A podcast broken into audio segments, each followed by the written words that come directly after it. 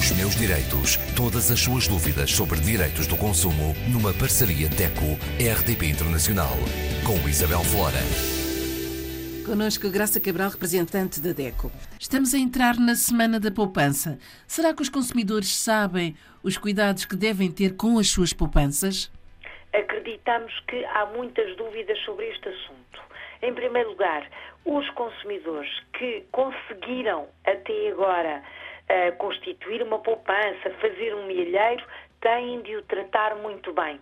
Estamos em plena crise, conseguir fazer outra poupança será ainda mais complicado, portanto, é fundamental que o consumidor que tem essa, essa benéfica, essa felicidade de ter uma poupança, que esteja atento, muito atento na forma como vai cuidar dela, como vai aplicar. Uh, e como a Isabel disse, estamos a entrar na Semana da Poupança e é importante dizer ao consumidor que, uh, enfim, perdoe-me outra vez, cautela e caldos de galinha são muito importantes também nesta matéria, é preciso ser muito criterioso na avaliação daquilo que o mercado nos oferece para aplicar a poupança.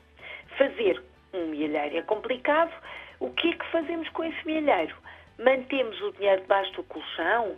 Deixamos estar o dinheiro sossegado num depósito à ordem? Ou vamos falar com os vários bancos, fazer uma análise esclarecida, cuidada, atenta daquilo que existe uh, no mercado que nos pode ser oferecido com segurança para aplicar a poupança? É esta segunda opção que temos que seguir.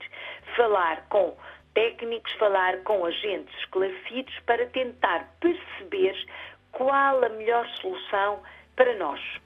Se temos uma meta, se temos um objetivo muito concreto para aquela poupança, temos que procurar um produto que responda precisamente a essas necessidades se, enfim, é um consumidor que está ainda uh, em plena atividade profissional, que tem mais de 40 anos e que já está a pensar numa possibilidade de reforma, numa possibilidade de criar o tal milheiro para o momento em que se vai retirar da vida ativa profissional, então tem um produto especial no mercado. Deve procurar toda a informação e ver se é algo que lhe interessa. Se, por outro lado, já é um consumidor mais idoso, que tem algumas vulnerabilidades de saúde, por exemplo, e que está já a pensar em uh, segurar essa situação, tem outros produtos no mercado que devem ser analisados e pesquisados com cuidado se estamos a falar de uma família jovem que está a criar uma poupança para, por exemplo, fazer a sua viagem de sonho, para colocar os filhos a estudar na universidade, tem então outros produtos ainda de poupança que podem ajudar na concretização destas metas, destes objetivos de vida. É esta análise cuidada, é este estudo uh, de finanças pessoais que o consumidor deve fazer. Claro que não estamos a pensar que cada um de nós se vai tornar num especialista de mercado financeiro, num analista de mercados, num economista. Não é isso. É um, o consumidor ser uh, minimamente informado e esclarecido logo previdente e que tenha o básico da literacia financeira. Hoje em dia, enfim, com o mundo digital, facilmente temos acesso a informações, depois de recolher essas informações, enfim, que o Dr. Google muitas vezes nos dá, temos que verdadeiramente conhecer a, veracidade dessas informações. Temos que avaliar se aquilo que pesquisamos e recolhemos é mesmo assim, na prática, se, por exemplo, o plano de poupança-reforma, e estou a pensar uh, no, nos consumidores que estão já próximos dessa idade, tem, uh, tem situações que interessam mesmo, as vantagens, as desvantagens, enfim, procurar informação detalhada sobre os vários produtos e opções no mercado, discutir essas soluções com os profissionais bancários ou com familiares ou até com, enfim, com a DECO, com especialistas de defesa do consumidor e verificar se aquilo que pretende é respondido favoravelmente por esse produto financeiro, é a primeira recomendação da nossa associação. Saber aquilo que tem como poupança e aquilo que quer fazer com a poupança é o passo número um. Informar-se o direito à informação.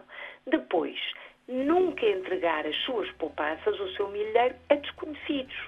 Estamos a falar de uh, situações que carecem de profissionais de instituições bancárias acreditadas.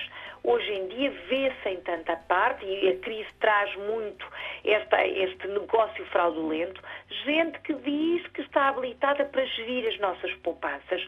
Não devemos entregar esse milheiro a desconhecidos ou a acreditar em promessas vãs de lucro fácil, de taxas de juros elevadas. Tal não existe, sobretudo no período de crise que estamos a atravessar. Portanto, pensar duas vezes, ter a certeza que estamos a falar com uma instituição bancária e financeira acreditada, registada nos bancos oficiais de cada país. No caso de Portugal, Banco de Portugal, nos outros Estados-membros, os bancos oficiais, como é óbvio. Depois, o último conselho, não se esqueça que nunca é boa ideia investir tudo num produto só. Fazer uma poupança é tão complicado, é tão importante poupar, que devemos dividir o bem pelas aldeias.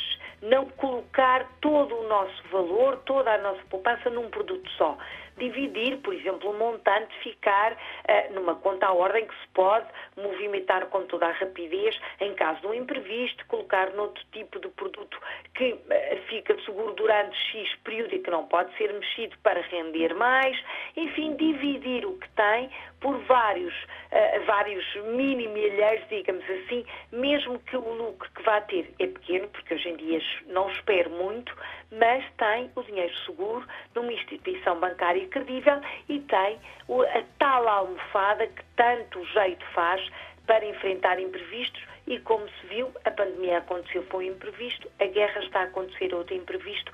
É sempre bom, na semana de poupança, pensarmos duas vezes e tomar esta decisão. Vamos poupar todos os meses, nem que seja um euro ou menos um café, por exemplo, para juntar o tal milheiro que no futuro certamente vai ser favorável para toda a família. Graça, até para a semana. Até para a semana.